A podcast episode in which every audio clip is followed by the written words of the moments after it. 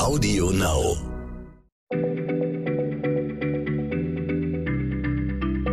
Schneller Schlau, der kurze Wissenspodcast von PM. Herzlich willkommen bei Schneller Schlau, dem kleinen kurzen Podcast von PM. Mein Name ist Christiane Löll und ich bin Redaktionsleiterin. Ich sitze hier mit meiner Kollegin Diana Latz. Diana, du möchtest mit mir heute über den Aralsee sprechen. Ein See, von dem ich weiß, dass er eigentlich nahezu verschwunden ist, oder? Hallo Christiane. Ja, da hast du so ziemlich recht, würde ich sagen. So hatte ich das ja auch mal gelernt in der Schule. Der Aralsee wird zur Aralwüste. Aber dann habe ich mal Meldungen gelesen, dass der See wieder wächst. Und dann bin ich äh, 2019 dorthin gereist, um es mir selbst anzusehen und darüber eine Reportage zu schreiben. Okay, das heißt, du bist nach Asien gereist, denn der Aralsee liegt in Asien. Kannst du mal genauer beschreiben, wo? Ja, Asien ist richtig, ähm, genauer gesagt in Zentralasien. Und der See, also der ursprüngliche See, liegt auf der Grenze zwischen Kasachstan und Usbekistan. Also es gibt einen kleineren, nördlicheren Teil, das ist der kasachische Teil, und dann einen riesigen südlichen Teil, der in Usbekistan liegt oder lag. Also eigentlich äh, ich spreche jetzt meist von dem Aralsee, wie er mal existierte in der Vergangenheit, weil es diesen See, der ja mal der viertgrößte See der Erde war, so tatsächlich nicht mehr gibt. Und wenn ich mich richtig erinnere, ist der ausgetrocknet und äh, wir Menschen sind auch nicht so ganz unschuldig dran. Ja, richtig. Ähm, das hat vor allem mit einem Menschen zu tun, mit äh, Josef Stalin nämlich.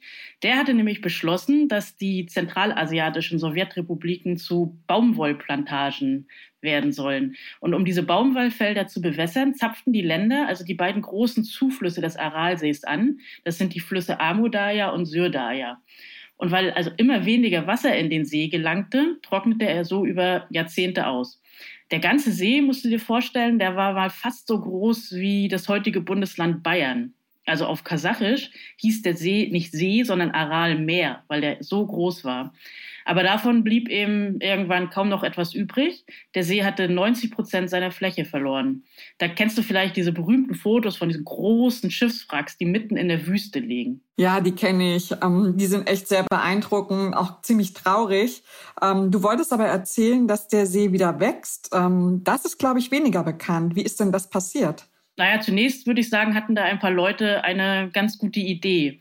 Es gibt nämlich in dem ursprünglichen See weiter im Norden, also in Kasachstan, eine Engstelle zwischen den Ufern. Und dann haben sich ein paar ortsansässige Kasachen, also ehemalige Fischer und Dorfbewohner, gedacht, wenn man diese Engstelle schließen würde, könnten wir doch unseren kleineren Teil des Sees besser schützen. Also haben sie dann Anfang der 1990er Jahre genau in diese Engstelle einen Wall aus Kies und Sand gebaut. Das war damals so eine Art äh, Bürgerinitiative, könnte man sagen. Und äh, zwar mussten sie diesen Wall immer wieder flicken und 1999 riss auch ein Sandsturm ihn dann endgültig ein. Aber dieser improvisierte Damm hatte schon gezeigt, dass die Idee gar nicht so schlecht war, denn der Wasserspiegel im nördlichen Aralsee war gestiegen. Okay, aber dann musste noch ein ordentlicher Damm her, oder? Also sowas Solides. Genau. Und den äh, ließ dann tatsächlich die kasachische Regierung bauen. Das äh, Bauwerk heißt Kokaral-Damm und ist 13 Kilometer lang und wurde finanziert von der Weltbank. Die Kasachen, die ich getroffen habe dort, die nennen den Damm übrigens Damm des Lebens. Und zwar funktioniert er so, der liegt also eben genau in dieser Engstelle und es ist so, als ob du einen Stöpsel in die Badewanne drücken würdest. Das Wasser läuft jetzt eben nicht mehr unkontrolliert in den Süden ab. Man behält das Wasser im nördlichen Teil. Und dazu haben die Kasachen noch ihren Zufluss, der den Aralsee speist, also den Syrdarja, zu Teilen wieder renaturiert. Das ist also so, als ob du den Wasserhahn wieder reparieren würdest. Und äh, welche Auswirkungen hat dann dieser Stau dann tatsächlich gehabt? Ja, eigentlich äh, wurden die Hoffnungen der Kasachen sogar noch übertroffen. Also ohne das jetzt hier zu rosig äh, zu malen. Ich war auch in der Gebietshauptstadt Aral, die ist eben genau nach dem See benannt worden und die liegt immer noch sehr, sehr weit vom Wasser entfernt. Und es ist eine sehr heiße und trockene Gegend. Man schmeckt es sofort, wenn man da unterwegs ist, hat man äh, Sand auf der Haut, Salz auf den Lippen. Also es ist tatsächlich so ein bisschen Wüstengegend. Aber diese äh, Stadt Aral, die war mal äh, 50 Kilometer vom Seeufer entfernt und jetzt sind es noch 15. Der See hat sich also viel schneller wieder aufgefüllt, als Wissenschaftler das prognostiziert hatten. Und ich bin da mit dem Jeep durch die Gegend gefahren, also habe mich von dem Fahrer durch die Gegend fahren lassen. Und ähm, man hat das Gefühl, man ist eben in einer Wüste unterwegs, aber dann tauchen langsam Büsche auf und durch die Büsche sieht man dann so rosafarbene Flecken und wundert sich, was das ist.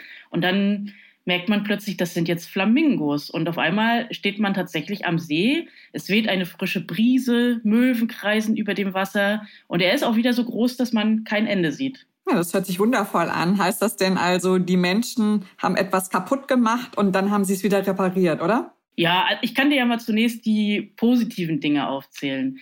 Also im Norden des Aralsees ist mit dem Wasser tatsächlich wieder das Leben zurückgekommen. Äh, und zwar in vielerlei Hinsicht. In den 1990er Jahren, als der Aralsee quasi schon fast ausgetrocknet war, da lebte nur noch eine Fischsorte, nämlich die Flunder. Äh, die konnte mit diesem hohen Salzgehalt des Wassers umgehen. Ansonsten war das ein weitgehend totes Gewässer. Und die Menschen zogen natürlich von dort fort, weil sie dort kein Geld mehr verdienen konnten. Und die Situation war ziemlich trostlos. Heute aber, so wie ich das erlebt habe, ähm, siedeln dort wieder sehr viele Wasser- und Ufertiere. Es gibt viele ähm, Vogelarten, die sich dort wieder niederlassen. Im See äh, schwimmen jetzt wieder Zander, Braxen und Rotaugen. Es entsteht langsam wieder eine Fischereiindustrie am See, aber auch in den Dörfern rundherum. Und die Familien kehren tatsächlich in diese Dörfer zurück. Sie öffnen auch Läden und Schulen.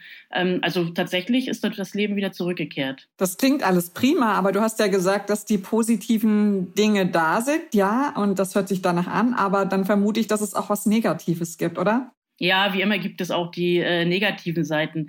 Also der, dieser kleine Aral, so wird dieser wiederbelebte Teil des Sees genannt, ist ja nur ein Bruchteil des ursprünglichen riesigen Aralmeers. Der viel größere ursprüngliche Teil liegt im Süden, eben auf der usbekischen Seite. Und der ist wohl tatsächlich für immer verloren, weil er nahezu ausgetrocknet ist. Das liegt darin, dass erstens nun aus dem Norden wegen des Staudamms noch weniger Wasser in den Süden gelangt und zweitens ähm, ist der usbekische Zufluss, der Amudaya, dieser Fluss, auch vollständig versiegt. Ähm, Usbekistan ist eben immer noch einer der größten Baumwollexporteure weltweit. Und die Usbeken, kann man sagen, lassen den See auch gewissermaßen sehenden Auges austrocknen. In dem Boden werden nämlich riesige Vorräte an Erdöl und Erdgas vermutet. Und da wollen die Usbeken ran. Da bleibt dann wohl von dem riesigen Aralmeer tatsächlich nur der kleine Aral übrig, oder?